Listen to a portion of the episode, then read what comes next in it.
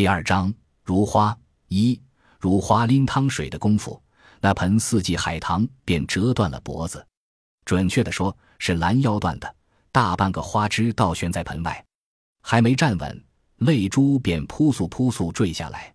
如花从来不嚎哭，从不呼天抢地骂咧，也没什么辅助性动作，她哭得很纯粹，也很纯净。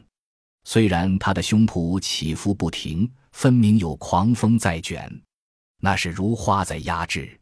如花总是怕惊着谁，细微的哭声几近于无。她爱哭，她的眼泪似乎比别人多一倍不止。娘说她前世就是个泪泡。花遭罪，如花当然要哭。她心疼啊，那比拧断她自己的脖子还难受。如花喜欢花，看见花腿就迈不动了。自己也经常养花，可她的花没一个好下场。罪魁祸首不是别人，而是爹和娘。爹是雷命，嗓门大，脾气也大。爹从镇上买了台收音机，左扭一下再说，右拧一下再唱，可走到村口却失灵了。左拧是沙沙声，右拧也是沙沙声。爹便火了，他没返回镇上退换，狠狠地把新买的收音机摔在地上，又跺了几脚，上弦不够。抓起石块拍个稀烂。如果喝醉了，脾气更大，见了牛马车不躲，遇见轿车也不躲。若司机不停地摁喇叭，将他惹恼，他就直直地躺在轱辘底下，满嘴酒气的叫，有种的你压过去。司机都没中，倒一倒，从他身边绕开。娘则是火命，又急又躁。娘走路快，像被追赶着；干活也快。别人一亩地割一天，他半晌也不用。炖老母鸡，半锅水耗尽了，鸡肉仍然硬着。娘既不蓄水，也不添柴，就那么端到桌上，害得爹拽坏一颗牙齿。雷遇火，当然不消停。爹和娘三日一小吵，五日一大吵，谁也不让谁。动手更是常事。娘爱抓爹的嘴，抓破，爹喝酒就不停地吸溜，爹则专揪娘的头发。娘原本有对大辫子，后来剪短了，像男人那样，但爹仍能揪住。爹和娘还摔东西，娘摔个盘子，爹就会扔个碗；娘把玻璃击碎，爹抱块石头把锅砸了。如花的花就是这么遭殃的。那盆养了三年的仙客来，被娘作为进攻爹的武器，自然盆碎花残；而花开正艳的倒挂金钟被爹连根揪起，当鞭子抽打娘的头脸。蝴蝶兰、百合、水仙，谁的命运也不比谁强，只有朱顶红例外。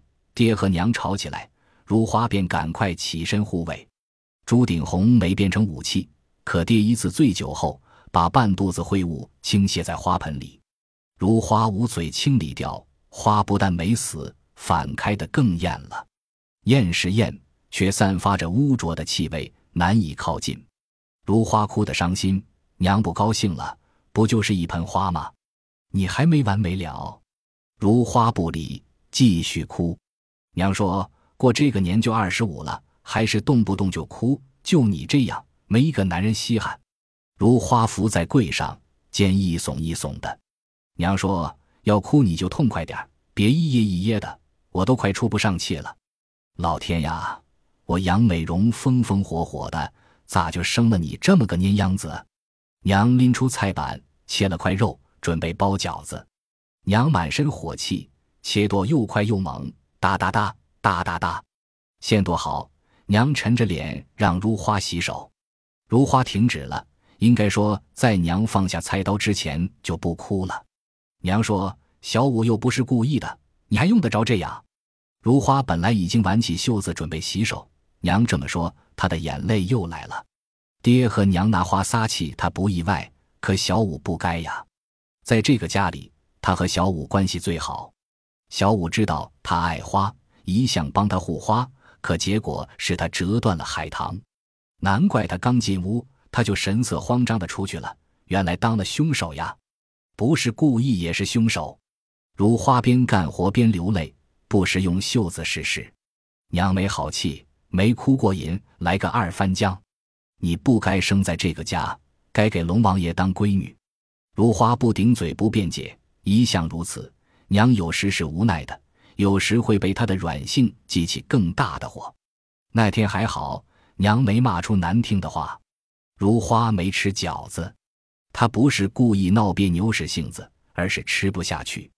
他们吃饭，如花在为拯救四季海棠做着努力，茶口不能原样对住，这使他十分懊悔。那会儿该先抢救才对。如花用布围裹数圈，再拿细绳系住。小五凑过来帮他，他已经解释过了，此时带着讨好。如花不再生他的气。但也不想和他说话。小五求他吃饭，他摇头回应。捆结好，如花又生出一点点希望。夜里睡得断断续续，每个梦都与海棠有关。睁开眼便蹲到海棠前，似乎没有变化，花瓣仍然鲜艳，花根处颜色淡了些，开始就那样的黄色的花蕊，像束了腰的女子，羞答答的叶片翠绿依旧。深红色的茎叶粗粗细细，也是原样子。它的捆结是成功的。傍晚，他便发现花瓣虽红，却没那么艳了。隔了一天，明显萎了。又一天，花蕊的腰它陷下去。数日后，花瓣干枯，叶片黄卷，这是要彻底和如花告别了。花遭难，折磨的是如花。如花受气，多半原因是为花伤心，耗损了身体。要过好一阵子，他才能慢慢忘记，然后开始一再心花。这次如花没那么容易忘却，因为这盆花是压着堵的，堵住不大，但有些特别。晚秋时节，如花去营盘镇理发店烫头发，娘催促了好几次，甚至威胁如花再不收拾打扮，他就压着如花来。如花喜欢自自然然的，况且她的头发乌黑闪亮。可村里的年轻女子都烫了头发，时髦些的还要点染。如花明白娘的意图，更知道娘不是说着玩的。似乎烫了头发，如花立马就能嫁出去。如花不想被娘压着，还是自己烫自在些。烫完，如花照照镜子，愣住了。进来那会儿，理发师问烫发，他没言，只是点点头。没料。不是带卷的波浪头，比波浪蓬松许多，像炸开了。半晌，他才指着墙上的图片说：“要的是这种样式。”理发师是男的，却戴了一副夸张的耳环。他说：“波浪头早就过时了，他给如花烫的是最时髦的钢丝头。明明是本地人，却撇着垮子话，如花能听出来。在上海做一个钢丝头至少三百块，我只收你五十。”这时有女孩进来，被如花的钢丝头吸引，没等理发师问，便说也烫这样的。如花没再说别的，老老实实交了钱，走出没几步，如花便低下头。钢丝头太招人了，那一抹又一抹的目光让他不舒服。过了十字路，快到飞天照相馆时，如花突然停住，虽然目不斜视，他仍带住一丝绿色，也可能根本没看见。只是出于本能和感觉，他偏偏头，果然是一盆海棠，在簸箕、绳套、扫帚、筛子、骡子中间夹着，叶片上落了厚厚的尘土，灰头土脸的。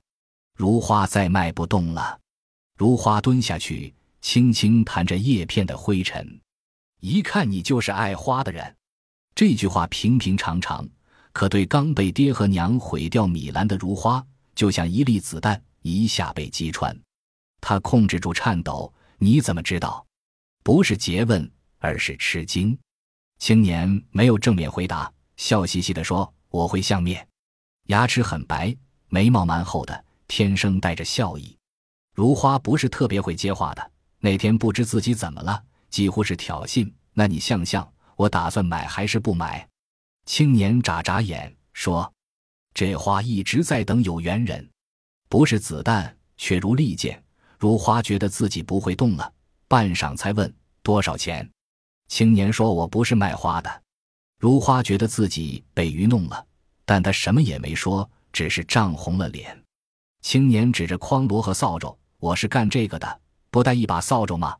我自己绑的。”如花不解：“那这盆花算怎么回事？”青年笑嘻嘻的：“这花跟了我四年，没工夫养。”正准备找个新主呢。如花糊涂了，那你究竟是卖还是不卖？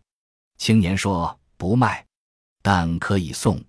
如花的心扑通扑通跳起来。那个人，你等到了吧？青年摇摇头，神色凝重。如花大失所望。青年沉吟片刻，说：“我没等到，倒是他自个儿蹲到花前了。”惊喜袭来，如花呼吸不畅，他没有冒失，不安的求证那个人是。青年眨眨眼，端走吧，妹子，你一伸手，我就知道这花有主了。如花迟疑着，送我，这妥吗？青年笑嘻嘻的，你过意不去，给钱也行。如花立刻问多少，青年说九万九。如花说你不是诚心的。青年哭丧着脸，当然是装出来的。送你，你偏要给钱，要钱你又说我不诚心，你这不是为难我吗？这时有人买绳子，青年起身照应。忙完，青年对举棋不定的如花说：“只要好好待他就行了。”如花小声说：“那就谢你了。”青年笑嘻嘻的一句话就谢了。如花紧张的看着他，不知他有什么条件。青年说：“你咋这么胆小呢？鼻尖都冒汗了。我说了不要钱的，我是说能不能把你的名字告诉我？你是海棠的新主人了。”如花稍稍犹豫了一下，青年呀一声：“如花，这名字好。”然后伸出手：“我叫钱玉。”宋庄的，如花也呀一声，娘带他去宋庄看过祖奶，他和爹娘都是祖奶接生的。娘说如花出生时，祖奶送了他一只路边采的马莲花，如花的名字也是祖奶起的。如花把四季海棠抱在怀里，如果就这么离开，可能就不会有后边的波折。白捡一盆花，如花总觉得亏了钱玉，没话找话的说：“海棠还会开花吗？”如花养过许多花，但没养过海棠。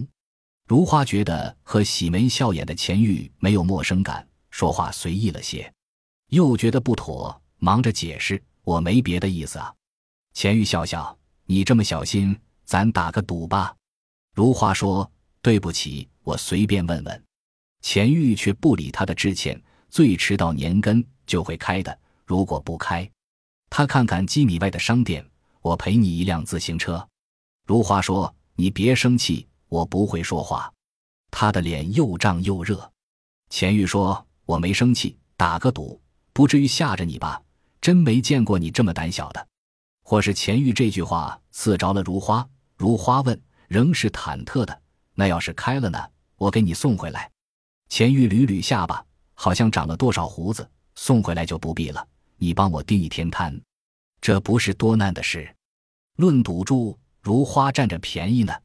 只是他从来没干过这样不靠谱的事，在他的生活里，除了花就是爹和娘的争吵。这赌虽令他不安，但也有些新鲜，有挑战，也有刺激。那好吧，如花同意。钱玉冲他背影喊：“可不许赖哦！”如花成了四季海棠的新主人。与以往不同的是，他的心一半在花上。另一半则像气球一样忽忽悠悠的，怎么拽也没用。他自然是盼花开的，但不知为什么，每天总有那么一会儿，甚至有那么几会儿，他竟然想不开也没什么。他没惦记自行车，家里有，虽然是小五专用，但他想骑，小五立刻让出。他没惦记什么，可似乎又惦记着什么，他说不清楚，心里乱糟糟的。花蕾撅出小嘴巴，等于预示了结果。尘埃落定，如花的心没那么乱了。看一天，他没什么大不了。爹和娘不常去镇上，他看一天，他又能怎样？如花可不会赖账呢。何况花是人家送给他的。可现在海棠给毁了，以往只有伤悲，现在又心疼又犯难。他不知怎么向钱玉交代。虽然钱玉未必让他交代，他也可以不向钱玉交代。他抱花回来，就该想到花的命运。可他若是问起来，他怎么回答？就说开始开了，但死掉了，我认罚。他那么信任他，他怎么说得出口？想来想去，只有躲着不见。他不会那么认真。或许他就那么说说，早就忘了。可如花难以平静，整日揣着兔子，兔子又抓又咬，怎么安抚都没用。腊月二十六，如花终于按捺不住，决定见见他。本集播放完毕，感谢您的收听，喜欢请订阅加关注，主页有更多精彩内容。